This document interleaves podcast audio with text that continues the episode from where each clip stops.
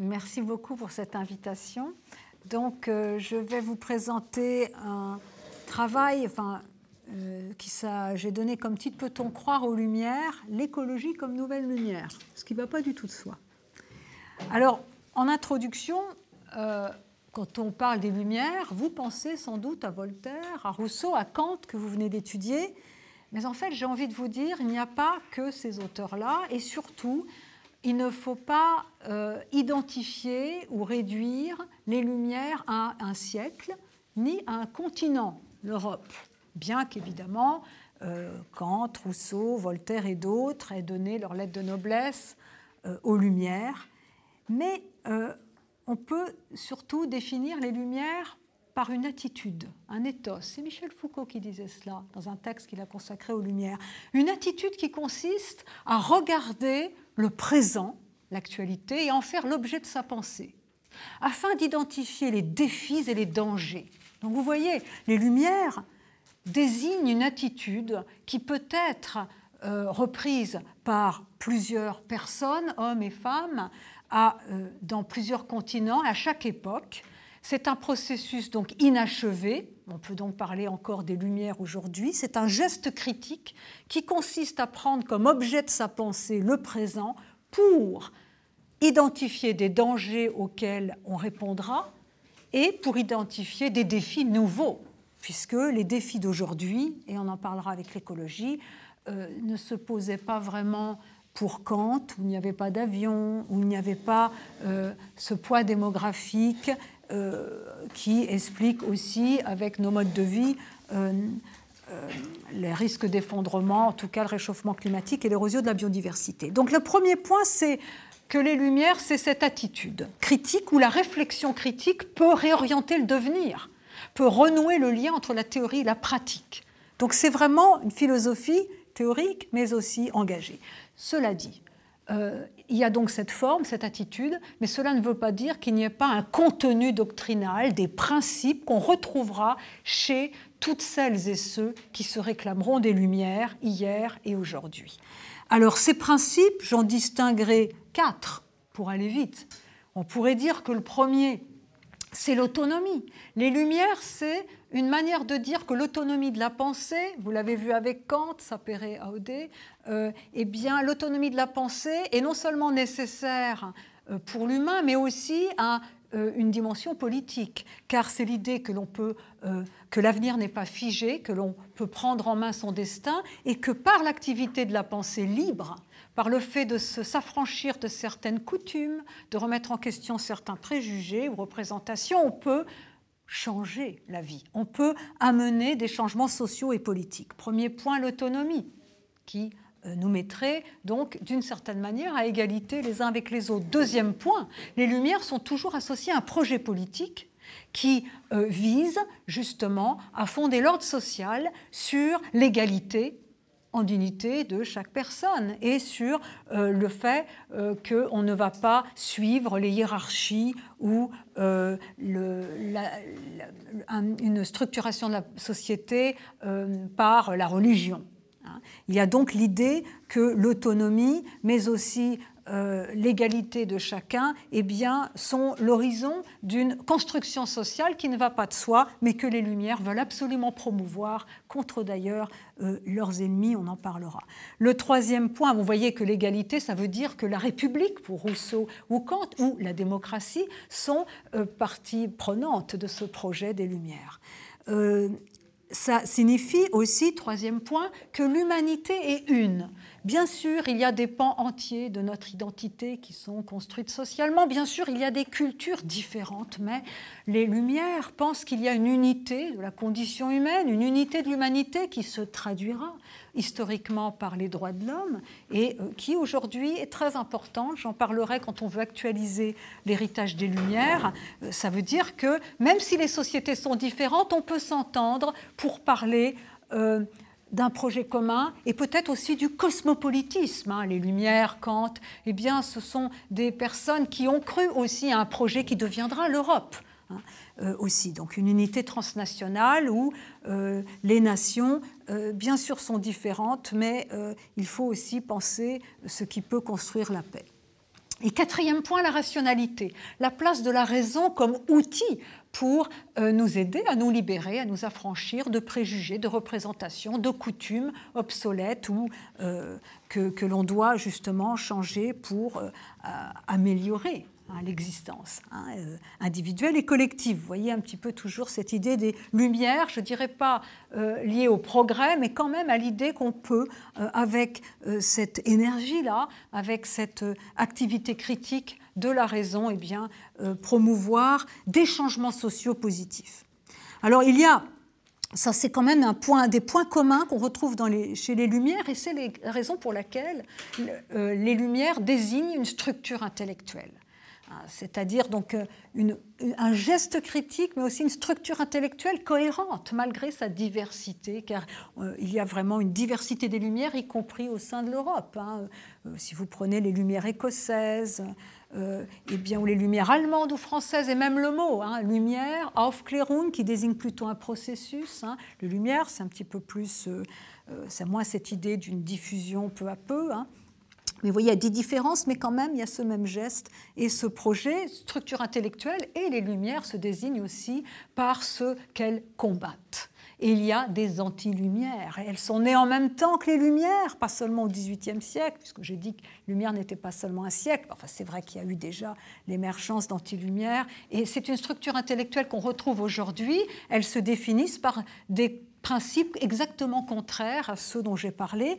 Les anti-lumières, c'est un projet politique qui euh, ne croit pas en l'autonomie, mais veut plutôt euh, l'hétéronomie, c'est-à-dire la fondation d'un ordre social et politique sur la religion, et aussi les antilumières prônent un essentialisme qui justifiera la subordination d'une minorité par une autre. Euh, donc c'est pas la liberté, c'est pas l'égalité, c'est plutôt les, des inégalités, euh, une pensée quand même de l'hétéronomie, de l'assujettissement. Enfin, les antilumières ne croient pas qu'il y a une unité de l'humanité et pensent plutôt euh, qu'il y a des communautés politiques qui n'ont rien à voir les unes avec les autres. Et et prônent une sorte d'enracinement et non un cosmopolitisme. Elles sont souvent hostiles aux droits de l'homme, hostiles à l'Europe, et enfin leur haine de la raison est une arme de guerre pour imposer un régime politique qu'on pourra appeler euh, réactionnaire, mais qui, vous voyez, euh, en tout cas euh, n'est pas favorable à la liberté ni à la démocratie, en tout cas comme projet inclusif d'égalité, etc. Et elles nourrissent souvent euh, des euh, sentiments nationalistes. Alors, défendre les Lumières, c'est le quatrième point de cette introduction, hein, la forme, l'attitude, les contenus, lumière, anti-lumière, hein, qui sont des structures intellectuelles d'hier et d'aujourd'hui. Eh bien, ça veut dire que euh, parler des Lumières aujourd'hui, c'est donc prendre conscience qu'il y a des forces qui défendent justement l'autonomie, la démocratie, les droits de l'homme, la raison. Peut-être qu'il faut actualiser ça, oui, sûrement, mais qui les défendent contre d'autres forces politiques qui sont tonitruantes, qu'on entend aujourd'hui et qui ont une réalité.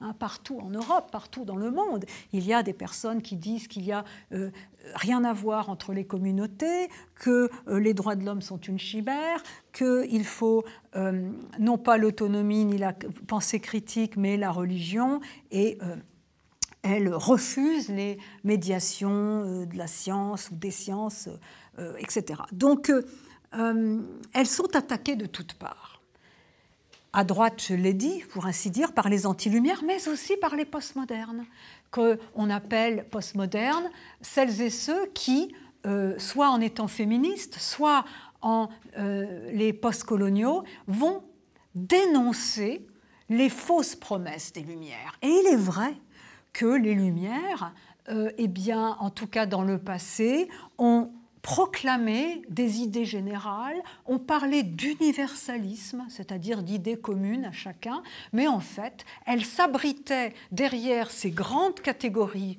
soi-disant universelles pour imposer un mode de vie euh, et euh, assujettir les autres cultures. Et il est vrai que certains grands penseurs des Lumières ont servi de justification hein, au colonialisme.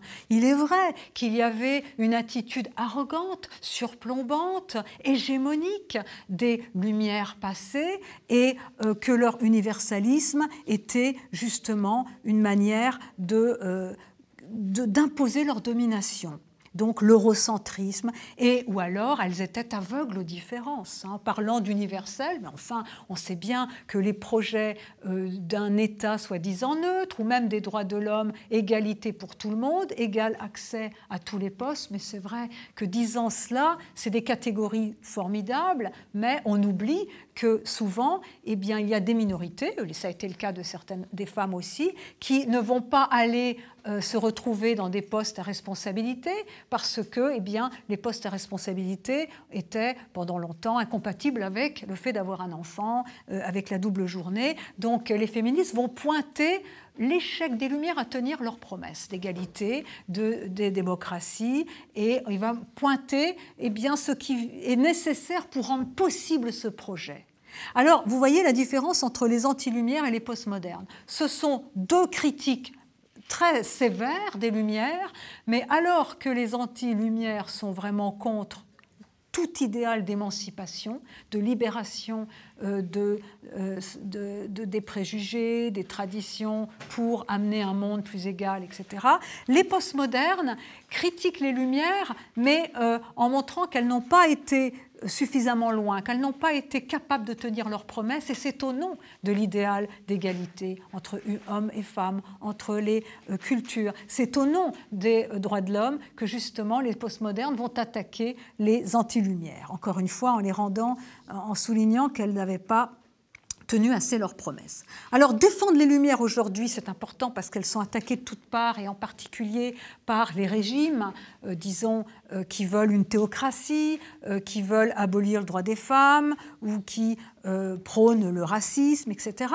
Mais c'est aussi parce que euh, nous avons d'énormes défis hein, qui euh, obligent à des traitements euh, qui dépassent la nation. Hein, l'écologie, par exemple, eh bien, ça ne s'arrête pas aux frontières des pays, il faut peut-être s'entendre, etc. Mais surtout, la question que je voudrais poser, qui sera le fil directeur de mon travail, c'est comment défendre les Lumières dans le contexte politique, mais surtout écologique, technologique, actuel, et avec le souvenir des tragédies Auschwitz, Hiroshima, les crimes coloniaux. C'est-à-dire euh, que la raison elle-même s'est rendue coupable du pire. Il y a eu une inversion du progrès en régression, une inversion de la raison en barbarie.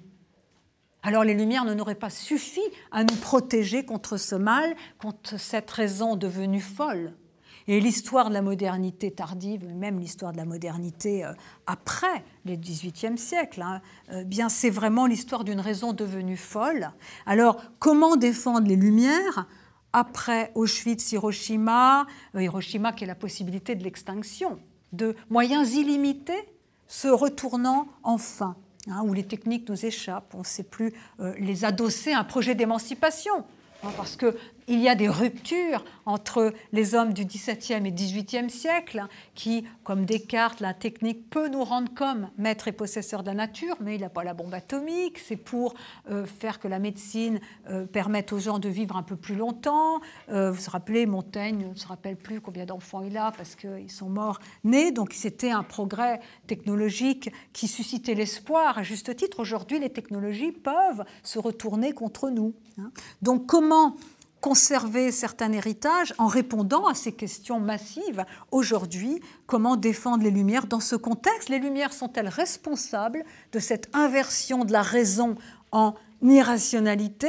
Est-ce que le verre était dans le fruit? Ou bien est-ce qu'elles n'ont pas suffi à nous protéger? Et en cela, il faut voir contre le fanatisme, le mal, la destruction, l'autodestruction. Et alors, il faut voir où se situe le point de rupture, faire une généalogie de, cette, euh, de ce dévoiement du rationalisme ou ce dévoiement de la raison. Alors mon hypothèse, que je vais essayer de prouver en deux parties, c'est qu'on peut et on doit défendre les Lumières, mais leur défense. Et le maintien des principes qu'elles célèbrent, que j'ai nommés tout à l'heure, passe paradoxalement par leur autocritique.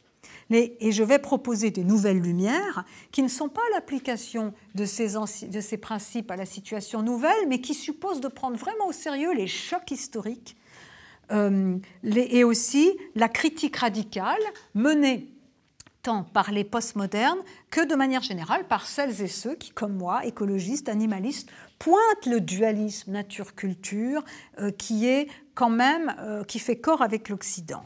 Alors, donc, je vais dans deux parties, si vous voulez. Dans une première partie qui sera plus critique, qui sera une sorte de diagnostic, hein, essayer de voir qu'est-ce qui fait qu'on en est arrivé là, alors que Kant, Rousseau Voltaire avait un formidable espoir pour l'avenir. Hein.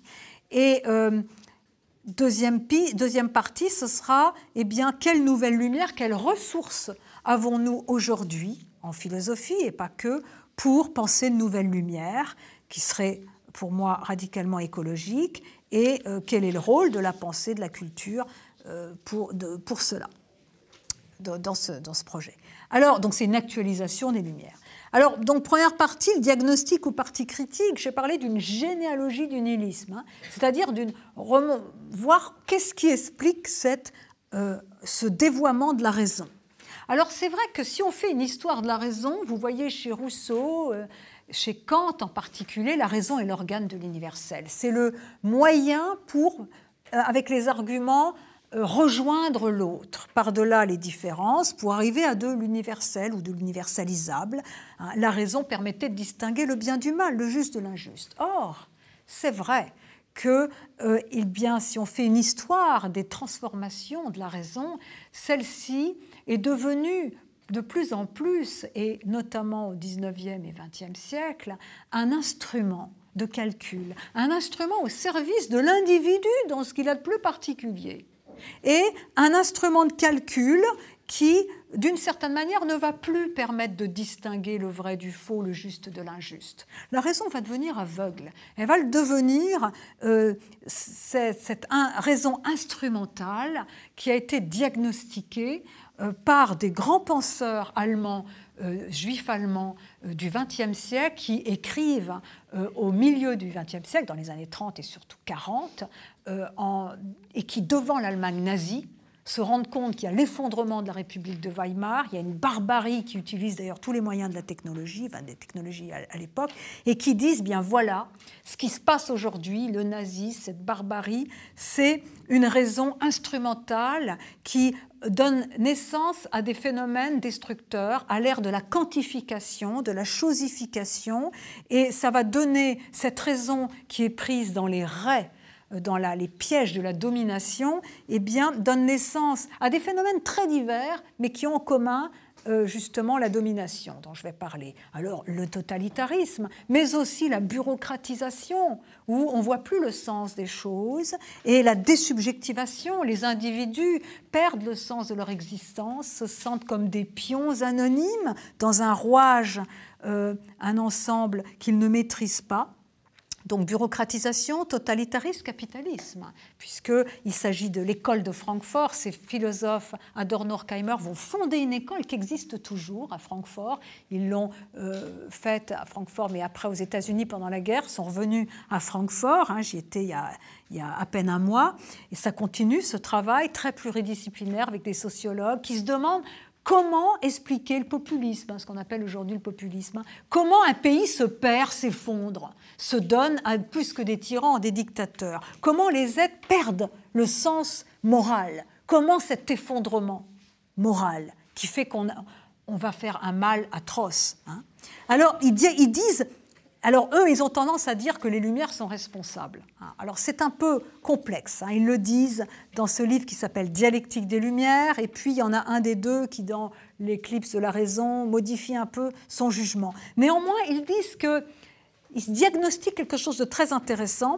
Ils parlent d'une triple domination. Il y a une domination des autres, mais aussi de la nature extérieure, des arbres, de la nature, et de notre propre nature. Et moi, je vais, ils disent très vite, dans ce livre qui a été écrit dans des conditions tragiques. Hein, ils sont assiégés par cette catastrophe, mais je vais reprendre cette idée d'une domination triple, comme si il y avait un lien entre la domination des autres, domination sociale, le, euh, la, volonté d'assujettir les autres, et la domination de la nature, la prédation et la répression de ma nature, de ma vulnérabilité, de ma corporéité. Et moi, ce que je dis, c'est que, en tirant ce fil-là, que les, lumières du 20e siècle, euh, les lumières de Rousseau, de Kant ne sont pas responsables du nazisme, d'Auschwitz, euh, de la réification absolue des animaux qui sont euh, dans les, les, les, fermes industrielles, mais qu'il y a une amputation plus originaire de la raison.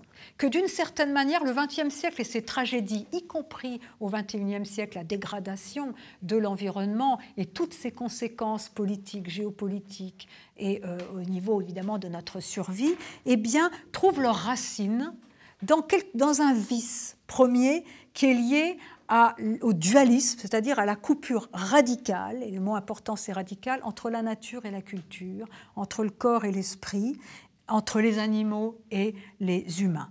En oubliant que nous sommes aussi des vivants, en euh, bâtissant, si vous voulez, la civilisation sur une sorte de divorce avec la nature, et en réprimant euh, sa condition charnelle, mortelle, etc., on a peut-être ouvert la voie à une sorte de cercle vicieux. Et c'est euh, Claude Lévi-Strauss qui, en 1973, dira On a commencé par couper radicalement l'humain des animaux et par séparer radicalement l'humain des autres vivants. Et à partir de là, on ouvrait un cycle maudit qui allait expliquer la discrimination à l'égard des êtres qui ne seraient pas. Euh, pure raison, ou puis qui serait de plus en plus, on discriminerait les êtres qui ne seraient pas dans le modèle qu'on aurait érigé en norme. Cet humanisme arrogant, fondé sur l'amour-propre, est responsable de tout un tas de drames et il n'invite pas à rejeter l'humanisme, quoique les strauss en tout cas nous, nous ne sommes pas obligés, mais en tout cas à prendre conscience en faisant cette critique cette jeunesse du nihilisme, de ce vice qu'il faut extraire comme une écharde dans la chair. Et c'était un peu ce que j'ai fait. C'est-à-dire essayer de voir quels principes organisent notre société et transforment tout en guerre. La politique, mais les relations entre les nations, l'agriculture, l'élevage, le rapport à la nature et peut-être même le rapport entre nous, le travail, qui devient euh, finalement euh, euh, où il y a, si vous voulez, cette obsession de la maîtrise, du contrôle sur les autres, ce qu'on appelle la domination, hein, ce qui colonise notre imaginaire. Et j'ai inventé, les philosophes inventent des mots. Ça ne veut pas dire que ces mots euh, correspondent à quelque chose de réel, mais permettent d'orienter sa réflexion, des cairns, un peu comme lorsqu'on on se balade en montagne, on fait des cairns pour se repérer après. Eh bien, moi, j'ai inventé le mot chem. Enfin, je ne l'ai pas inventé, je l'ai repris d'ailleurs à Kant, mais je lui ai mis une majuscule, puisque le chem, c'est ce qui fait le lien entre la raison et la sensibilité. C'est l'imagination. Et c'est vrai que pour expliquer ce qui nous pousse à eh bien, prendre telle ou telle orientation économique. Finalement, on aurait pu, après la guerre, ne pas faire d'élevage industriel. Hein. On l'a fait. On aurait pu ne pas euh, être dans cette ère de la quantification, de la bureaucratisation. On l'a fait. Donc, euh, pour euh, comprendre un petit peu ce qui pousse certaines orientations et qui colonise notre psychisme, notre imaginaire, hein, eh bien, il faut non pas seulement s'en tenir à une critique du capitalisme qui serait considéré comme le mal absolu, mais voir le lien entre ces phénomènes si divers, bureaucratisation, capitalisme, totalitarisme, et voir un petit peu comment on pourrait changer, remanier les cartes mentales, les représentations et même l'imaginaire, c'est-à-dire ce qu'il y a un petit peu de caché en nous et qui nous fait agir. Alors, le schème de la domination, c'est un peu le diagnostic que je fais, euh, si vous voulez. Euh,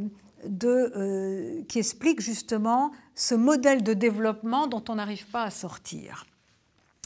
Et euh, ça veut dire quoi? Ça veut dire que les lumières, telles que je les présente, alors bien sûr, hein, euh, vous avez lu Diderot, ou si vous ne l'avez pas lu, vous allez le faire. Euh, il y a Rousseau, ce ne sont pas des dualistes. Hein. Il y a beaucoup de nuances chez les hommes des Lumières. Et, c'est surtout ce qui est venu après eux, hein, puisque comme je disais, chez eux, la raison était l'organe de l'universel. Hein. Et puis il y a plein d'hommes des Lumières, Voltaire aussi, euh, dans ses contes, euh, et, puis Rousseau, qui ont essayé de s'intéresser de très près aux animaux, et, Diderot, qui est vraiment qui célèbre dans le voyage Bougainville, supplément voyage de Bougainville, les, les, peuples, les peuplades qui sont qui, qui, sont dites primitives, mais qui sont finalement sur certains côtés plus en avance que nous. Mais c'est après, le, si vous voulez, ce qu'on a pris de la modernité, bah, c'est plutôt un modèle de vie où un peu tout est quantifié, où le calcul prend toute la place. Alors ça veut dire que si on veut remettre, parler de schème, ça veut dire qu'il n'y a pas de fatalité. Ça, c'est un geste des Lumières. Que ce qui a été institué, même si ça nous aliène, ça nous fait mal, et eh bien, on peut le destituer. Alors évidemment, ça ne se fait pas tout, tout, seul, ça ne se fait pas tout de suite, il faut une révolution intellectuelle. Les Lumières sont toujours liées à l'idée qu'il faut entamer un processus de révision de nos cartes mentales, de nos schémas de pensée, et faire mettre en doute des pans entiers de notre éducation. Et c'est exactement ce que nous vivons aujourd'hui. Le féminisme, l'émergence de la cause animale, le souci pour l'écologie, c'est des bouleversements très profonds anthropologiques qui touchent la manière dont nous nous pensons, anthropos, dont nous nous pensons humains, dont nous pensons notre place dans la nature, dont nous estimons les spécificités, les différences des humains par rapport aux animaux, mais également les similitudes. Vous savez que la culture n'est pas l'apanage des humains. Bien sûr, l'art, la philosophie, oui, mais les éléphants recouvrent de branchages les corps de leurs congénères défunts. Il y a euh, l'effort euh, de certaines euh, personnes qui essaie de promouvoir un rapport à la nature, aux animaux, un rapport entre les genres qui ne soit pas de domination, qui ne soit pas d'asservissement, qui soit autre chose. Et c'est ça qu'il s'agit d'accompagner. Geste des Lumières, accompagner quelque chose qui est déjà là, dont il y a des signes avant-coureurs, même s'ils ne sont pas majoritaires, pour lui donner une cohérence intellectuelle et donc pour orienter le devenir. Parce qu'évidemment, si on en reste à la domination sur la nature, on voit bien qu'on va dans le mur. On ne peut pas non plus euh, euh, vivre sans considérer le mal que nous faisons chaque fois partout dans le monde aux animaux en les privant de l'expression de leur sens, en les euh, mettant dans des conditions de détention qui vont à l'encontre de tous leurs besoins de base. Hein. Quant à la guerre, elle est actuellement euh, notre présent. Donc il y a l'idée, vous voyez, d'une révolution intellectuelle, d'une remise en question de pan entier de notre éducation qui est à faire individuellement et au niveau du plan de la culture. Et vous voyez, en disant ça, je ne jette pas le bébé avec l'eau du bain, je ne renonce pas à l'universalisme. Mais alors, quel universalisme? C'est mon deuxième point avec la partie piste. Quelles ressources avons-nous pour penser un universalisme aujourd'hui, pour penser des pistes communes entre nous qui sommes différents, entre les pays qui sont différents, le Nord, le Sud. Les postmodernes qui ne veulent pas entendre parler du mot universel, ont-ils raison? Est-ce que en renonçant à tout idéal universalisable, on ne donne pas des arguments à ceux qui disent aucune nation n'a de point commun avec les autres, euh, les blancs sont d'un côté, les noirs de l'autre, les femmes d'un côté, les hommes de l'autre. Est-ce qu'on est condamné à cette séparation radicale ou à ce relativisme? Réponse non, mais évidemment il ne s'agit pas de promouvoir l'universalisme de grand-papa, l'universalisme vieillot, l'universalisme abstrait, arrogant, eurocentriste et hégémonique. Il s'agit d'un autre universalisme. Alors, je n'ai pas le temps ici de souligner les ruptures scientifique, épistémologique, au niveau de la connaissance existante entre les hommes du XVIIIe et nous, notamment Darwin. Mais néanmoins, je vais montrer quelles ressources nous avons, même en Occident, justement, pour penser un universel en contexte, un universel non dominateur, non hégémonique, qui accueillerait les autres cultures, voire les autres vivants. Alors, vous voyez, j'ai parlé d'universalisable. Il y a une distinction entre universel et universalisable. Universel, c'est tout le monde pareil, il y a la même chose. Universalisable, ça veut dire qu'on peut, on peut tomber d'accord sur quelques, quelques affirmations que chacun euh, pensera à sa manière. Eh bien, moi, je m'inscris dans un courant de pensée qui s'appelle la phénoménologie, qui est né au XXe siècle. Lévinas, euh, Merleau-Ponty, dont vous entendrez sans doute parler, si ce n'est pas déjà fait, sont des phénoménologues. C'est né en Allemagne, mais il y a eu un courant très fort en France. La phénoménologie, c'est quoi? C'est une manière de décrire notre vie, l'existence, en pensant deux choses.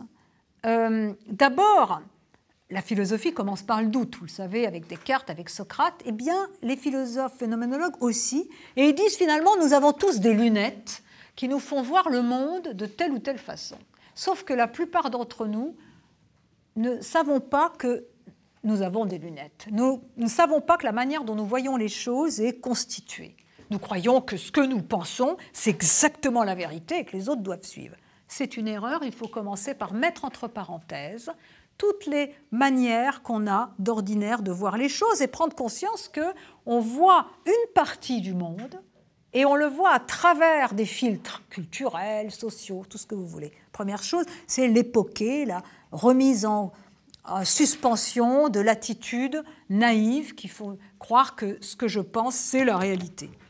Et la deuxième opération majeure de la phénoménologie, c'est le retour à la manière dont les choses me sont données. Je vais vous donner un exemple. Quand je vois autrui, hein, vous, je vous vois, vois une silhouette, je vois quelqu'un, j'identifie, mais je ne peux pas faire le tour de votre personne. Je ne peux pas, vous êtes au-delà de ma capacité. Je ne peux pas vous constituer en objet de ma représentation, vous dépassez toute représentation et vous êtes même au-delà de, du concept d'humanité. C'est pourquoi le grand philosophe lituanien d'origine français, Emmanuel Levinas, disait qu'autrui a un visage. Visage, ce n'est pas la face physique, c'est pas le nez, tout ça. Ça veut dire qu'une personne n'est pas comme le coupe-papier, comme le verre, elle n'est pas réductible à un ensemble de propriétés que je pourrais retrouver sur un dictionnaire et faire avec, euh, reproduire euh, à des millions d'exemplaires. Il est chaque fois unique, il surgit comme ça euh, et d'une certaine manière son surgissement donc me met en cause parce que je vois que moi qui regarde le monde, qui le regarde, eh bien, je ne suis pas maître de lui, de son existence, je ne le connais pas totalement. Donc je la rencontre d'autrui, quand elle est décrite de manière plus profonde, eh bien, souligne le fait que ce n'est pas une chose, ce n'est pas un objet de ma représentation, et que l'autre assigne des limites à mon pouvoir de le connaître et à mon pouvoir de,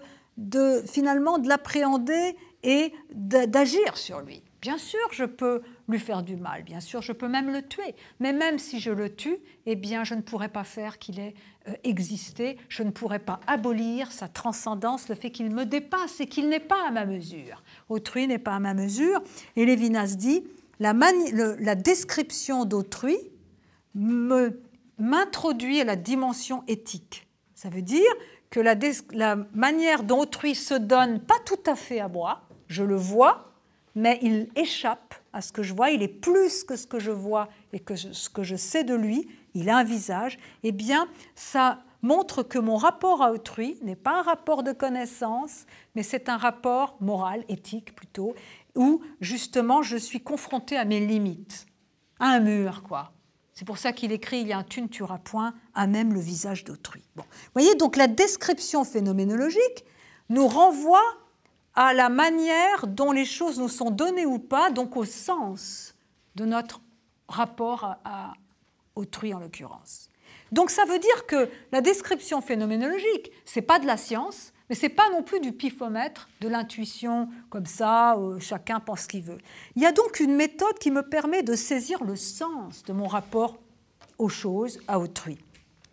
Et moi, qu'est-ce que j'ai fait? Ben, Tout mon travail a consisté, ces 15 dernières années, à prendre l'existant, l'humain, dans sa corporéité. Je me suis intéressée à des phénomènes que je ne maîtrise pas complètement, qui m'arrivent, mais que je ne maîtrise pas complètement. La douleur, la souffrance psychique, euh, le vieillissement. Quand je vieillis, c'est le temps qui passe en moi. C'est pas moi qui veux faire quelque chose, comme lorsque j'ai un projet. Aussi l'alimentation, les, les nourritures les aliments, je les incorpore, ils deviennent une condition de mon existence. Je, aussi, j'ai insisté donc sur la vulnérabilité, la passivité, insomnie, fatigue, douleur, souffrance, mais aussi plaisir. Et aussi le fait que je respire, que j'ai besoin d'eau, que j'ai besoin d'aliments, que je prends de la place, que j'habite quelque part et que donc j'habite toujours avec ou je cohabite avec les autres, humains et autres qu'humains. La description de l'humain dans sa corporéité souligne la dimension relationnelle de mon existence. Je suis jamais seul quand je mange puisque j'ai un impact sur les autres, humains et autres qu'humains. Quand j'habite, je cohabite, je prends de la place. Il faut que je fasse de la place aux autres, ce qui est la définition de l'éthique pour moi. Et surtout, ça souligne la dépendance de chacun d'entre nous à l'air, à l'eau, aux écosystèmes, aux aliments, aux éléments. Autrement dit, les conditions matérielles de notre existence font entrer l'écologie dans notre vie. L'écologie, logos, euh, raison, rationalité, oikos, foyer des terriens. L'écologie, c'est la sagesse de mon habitation de la terre, qui est toujours la cohabitation avec les autres vivants. Et vous voyez qu'en décrivant l'existant dans sa corporéité, on a une lumière nouvelle, pour ainsi dire, sur la condition humaine. L'existence, ce n'est pas seulement le projet, ce n'est pas seulement la liberté, et ce n'est pas seulement un individu tout seul qui doit s'entendre avec les autres.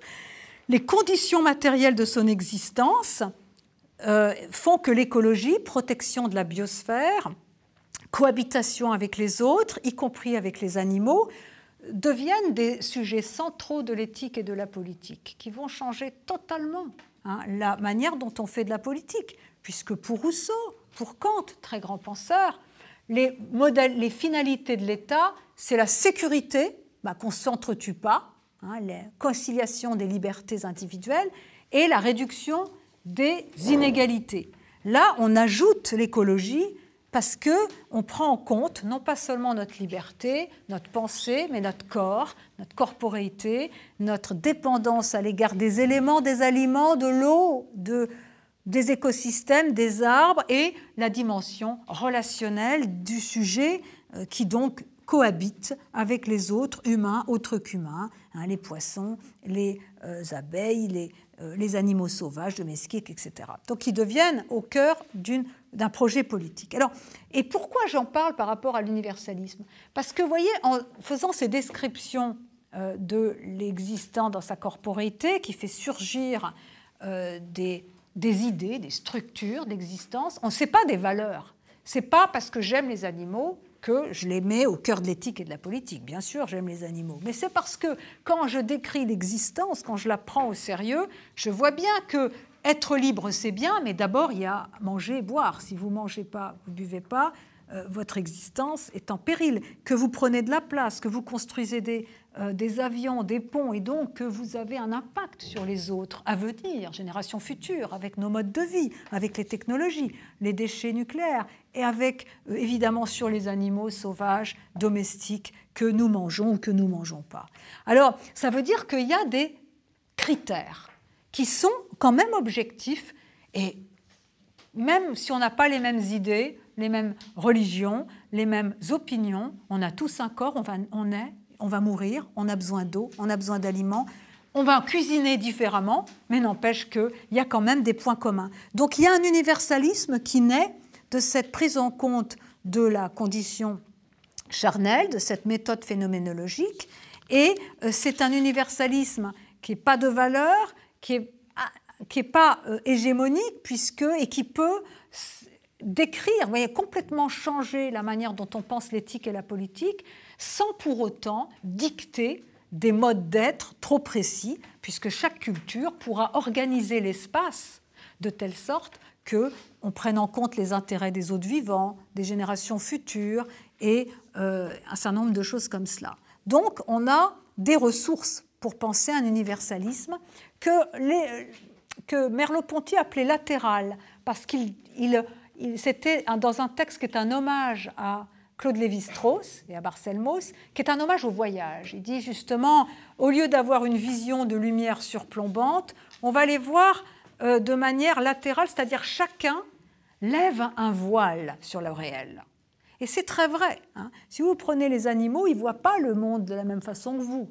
Hein. Les couleurs ne sont pas les mêmes. Hein. Donc en chacun, nous levons un voile. Et au lieu d'avoir des lumières hégémoniques, moi, je me rappelle cette image de Leibniz, hein, eh bien, qui disait qu'il y avait une même ville qui était éclairée de manière différente. Il y a une seule planète.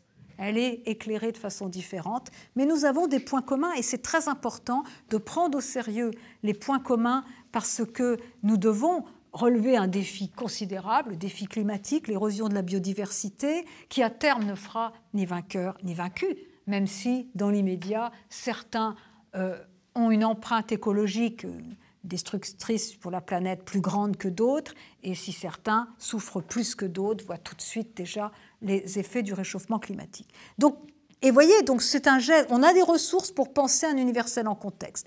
Et dernier point, pourquoi pour moi les nouvelles lumières, ce sont des nouvelles lumières, il y a un saut entre le passé et le présent, parce qu'on prend au sérieux la destructivité, Auschwitz, Hiroshima, on remet en question l'eurocentrisme, ce discours un peu hégémonique qui a été catastrophique pour les autres euh, cultures et pour les animaux, mais c'est quand même des nouvelles lumières parce qu'il y a ce geste qui consiste à dire c'est difficile, mais on peut prendre en main notre destin et changer complètement les orientations de l'éthique de la politique. L'écologie a une force émancipatoire parce que elle est la traduction de ces nouvelles lumières, parce qu'elle suppose de déraciner ce vice dont j'ai parlé tout à l'heure, qui est ce dualisme nature-culture, qui est cette subordination de la nature à la culture, qui est cette manière de faire de la nature un simple décor, elle a aussi une dimension émancipatoire car elle suppose de penser ensemble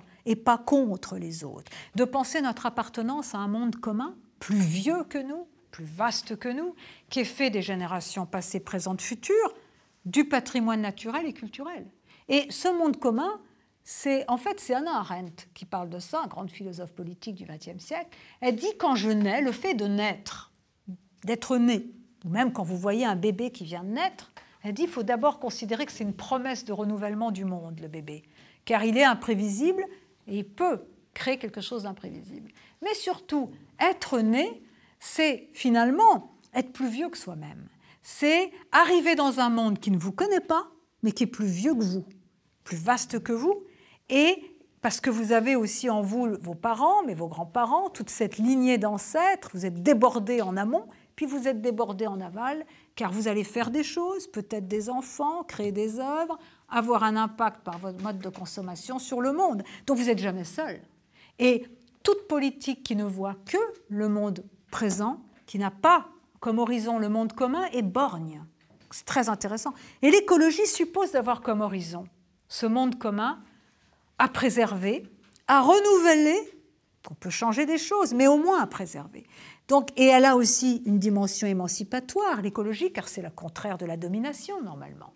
Habiter de manière sage la Terre, cohabiter de manière juste avec les autres humains et autres qu'humains, ça suppose de ne pas avoir un rapport de prédation aux écosystèmes et aux vivants, de partager les ressources ou nourriture.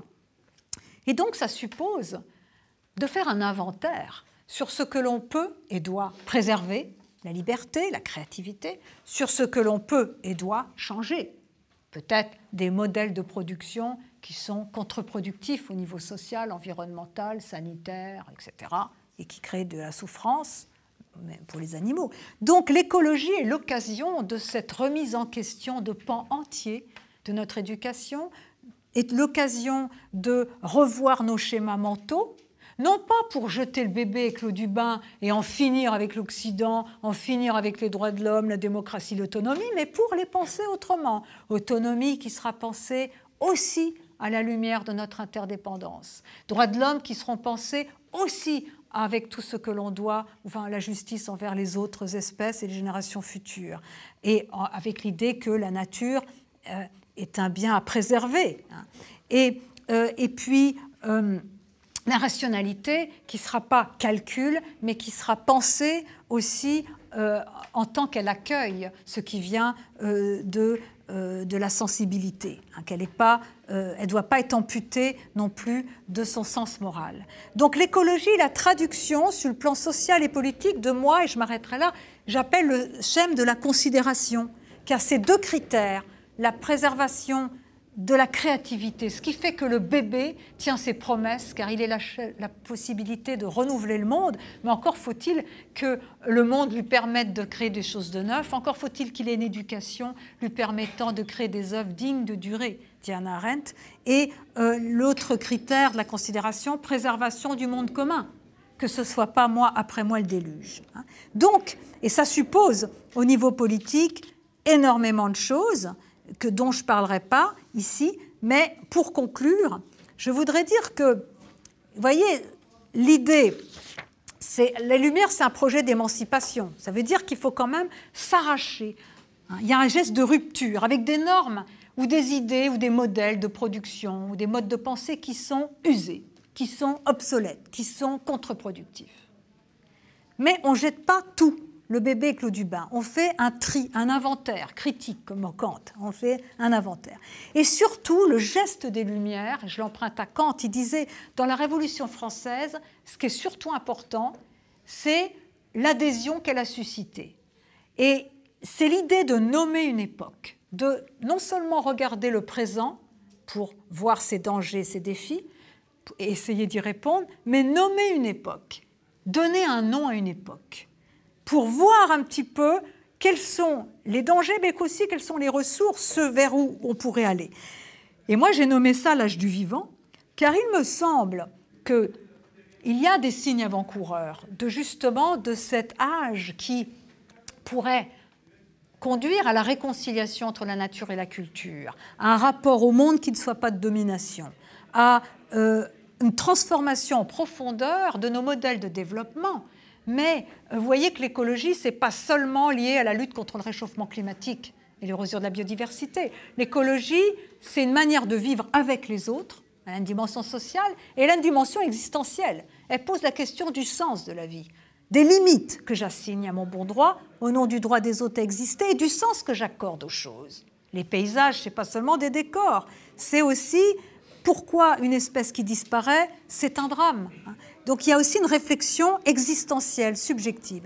Et moi, j'ai essayé d'accompagner, pas d'inventer, mais de me mettre à l'écoute de phénomènes dont je sentais qu'ils émergeaient. Bon, il y en a certains, évidemment, j'étais aussi partie prenante, notamment la cause animale, mais le souci de certaines personnes de plus en plus pour le sort des milliards d'animaux que chaque jour, partout dans le monde, nous, nous détonnons dans des conditions atroces, mais le fait que ça devienne un sujet sociétal, le souci de l'écologie est aussi un souci pour vivre mieux, le désir de certaines personnes de manger autrement, de ne pas consommer n'importe comment, de se détacher de certaines normes, de certaines euh, euh, manières de faire, eh bien, ce désir de vivre autrement, d'avoir un métier qui a plus de sens, même si on gagne moins, il me semble que ce sont les signes avant-coureurs de cet âge qui a contre lui des forces énormes, des forces destructrices énormes, mais qui qu'il est important d'accompagner, et le point commun au féminisme, à la question animale, à la question écologique, c'est le corps. C'est l'idée que la prise en compte de notre condition terrestre, de notre condition charnelle, la prise en compte de notre vulnérabilité, qui n'est pas seulement une fragilité et qui est encore moins une faiblesse, mais qui est la condition qui nous permet d'être responsables envers les autres, qui est la condition qui nous permet de ne pas être dans la démesure, dans euh, la domination, car finalement la domination, elle naît euh, de cette répression de notre corporité et sans doute du déni de notre mortalité. On a tellement peur de n'être rien et comme un jour tout ça s'en ira, sera fini, eh bien, souvent les personnes qui sont dans le déni de leur mortalité tombent dans ou l'addiction à la consommation ou des discours qui leur font croire en une sorte d'immortalité par procuration et elles suivent des gourous ou bien des tyrans ou des gens en tout cas très dominateurs. Il faut voir un petit peu la révolution des, des modes de pensée qui peut être une chance pour promouvoir un, âge qui, certes, n'est pas encore là, puisque ce qu'on a aujourd'hui, c'est plutôt euh, des, recrudescences de régression, mais en même temps euh, à long terme, il faut l'accompagner. Il me semblait que se mettre dans le pas de ces très grands qui ont, vécu ça, hein, puisque bon, Spinoza, euh, en 1670, il écrit quelque chose qui deviendra la séparation de l'Église et de l'État, chapitre 14 du TTP, euh, etc. Bon, Rousseau, Kant, ils avaient des siècles d'avance. Eh bien, je crois que, sans me mettre évidemment aller devant, à, à égalité avec ces très grands, mais se mettre un peu dans leur pas pour dire nous sommes confrontés à quelque chose de trop grand pour nous, le réchauffement climatique, qui est la possibilité de notre impossibilité, la possibilité de, notre survie menacée, mais qui aussi nous oblige à remettre en cause tout un tas de traditions et de réflexions, mais c'est aussi peut-être une chance, en tout cas les Lumières, c'est cette énergie et cette euh, résolution à reprendre en main son destin pour accompagner ce mouvement pas très spectaculaires, mais très profonds. Et comme souvent, les grands changements, ils ne sont pas spectaculaires, ils sont souterrains. Et il faut les accompagner si on veut avoir une chance de donner une réponse créative et démocratique aux grands défis écologiques et sociaux qui nous attendent et qui sont déjà là. Je vous remercie.